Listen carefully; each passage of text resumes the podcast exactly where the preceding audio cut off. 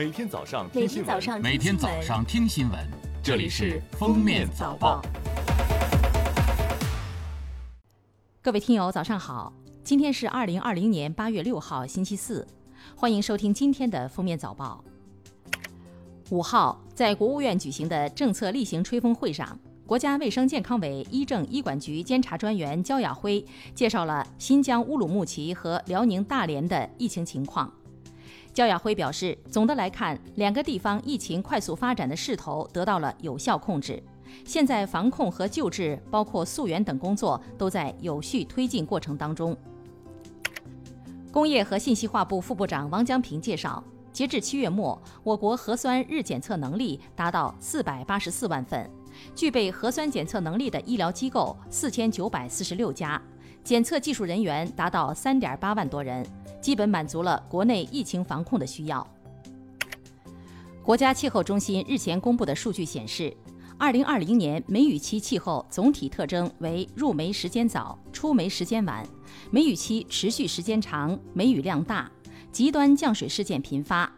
雨量为七百五十九点二毫米，仅次于一九五四年的七百八十九点三毫米，较常年三百四十三点四毫米偏多一点二倍，为一九六一年以来历史最多。同时，梅雨季持续时间长达六十二天，较常年四十天偏长二十二天，与二零一五年并列为一九六一年以来历史最长。五号，记者从水利部获悉，受降雨影响，黄河中游干流可能发生编号洪水，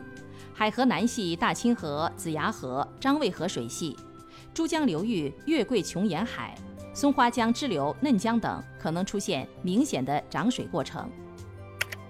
据公安部消息，自公安部部署开展打击长江流域非法捕捞犯罪专项行动以来，沿江各级和长江航运公安机关迅速行动，以零容忍态度依法严厉打击整治。为有效震慑此类犯罪行为，公安部决定将一百起非法捕捞案列为专项行动第一批部督案件。据中消协五号消息，二零二零年上半年，全国消协组织受理商品类投诉二十四万七千七百九十六件，其中家用电子电器类共四万八千二百九十一件，占商品投诉总量的百分之十九点五，位居商品类投诉第一。在投诉量居前十位的商品中，由于上半年疫情影响，医疗器械类投诉上涨约四十倍。有关卫生清洁用品首次进入商品投诉前十位，排名第十位。下面是今日热点事件：四号发生的哈尔滨仓库坍塌事故，被困九人目前全部搜出，无人幸存。目前搜救工作已经结束，相关部门成立专班处理死者善后事宜。警方正对涉事房屋相关责任人进行询问取证，事故的具体原因还在调查中。八月四号，云南玉溪一名老人报警称，自己的屋内出现小精灵和小人儿，还有几十个人进进出出。警察到场后发现，原来老人是吃了野生菌后中毒，产生幻觉。为让老人尽快就医，民警只能配合表演，假装帮他赶走小人和精灵。警方提醒，切勿擅自食用野生菌。近日，南京玄武湖并蒂莲被一游客擅自采摘，引起关注。四号，南京市文化和旅游局决定将该游客行为纳入南京市旅游不文明行为记录，信息保存期两年。被纳入不文明行为记录的景区可拒绝提供服务，航空、铁路等部门可对其采取警示约束措施。据外媒报道，由于疫情影响，迪士尼宣布电影《花木兰》将放弃原定的上映计划。改为九月四号在流媒体平台迪士尼家点播放映，价格为二十九点九九美元，约合人民币二百零九元。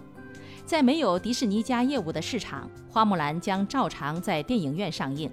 该电影由刘亦菲、甄子丹、巩俐等主演，原定于三月二十七号在北美上映，后因疫情多次推迟。最后来听国际要闻，当地时间八月四号，黎巴嫩首都发生爆炸，造成数千人伤亡。据了解，爆炸是由2014年存放在港口仓库内的化学品硝酸铵引起。黎巴嫩总统奥恩强调，要彻查爆炸事件，并将严惩相关责任人。黎巴嫩总理迪亚普称，这一爆炸是灾难，誓言要让肇事者付出代价。迪亚普宣布五号为全国哀悼日。联合国秘书长古特雷斯表示，新冠疫情导致有史以来最严重的教育中断，学校长期停课将进一步加剧学习机会的不平等。古特雷斯说。尽管人们努力在疫情期间通过广播电视和网络继续学习，但仍有许多人不具备这个条件。他呼吁国际社会积极应对这场危机。日前，卫冕冠军纳达尔宣布退出今年的美国网球公开赛。纳达尔说：“经过深思后，我决定不参加今年的美网。现在全球的疫情状况还相当复杂。”新冠肺炎病例仍在不断增加，看起来我们还没有有效控制。此前，费德勒已经宣布因伤放弃本赛季，这意味着费纳二人将双双缺席今年的美网。感谢收听今天的封面早报，明天再见。本节目由喜马拉雅和封面新闻联合播出。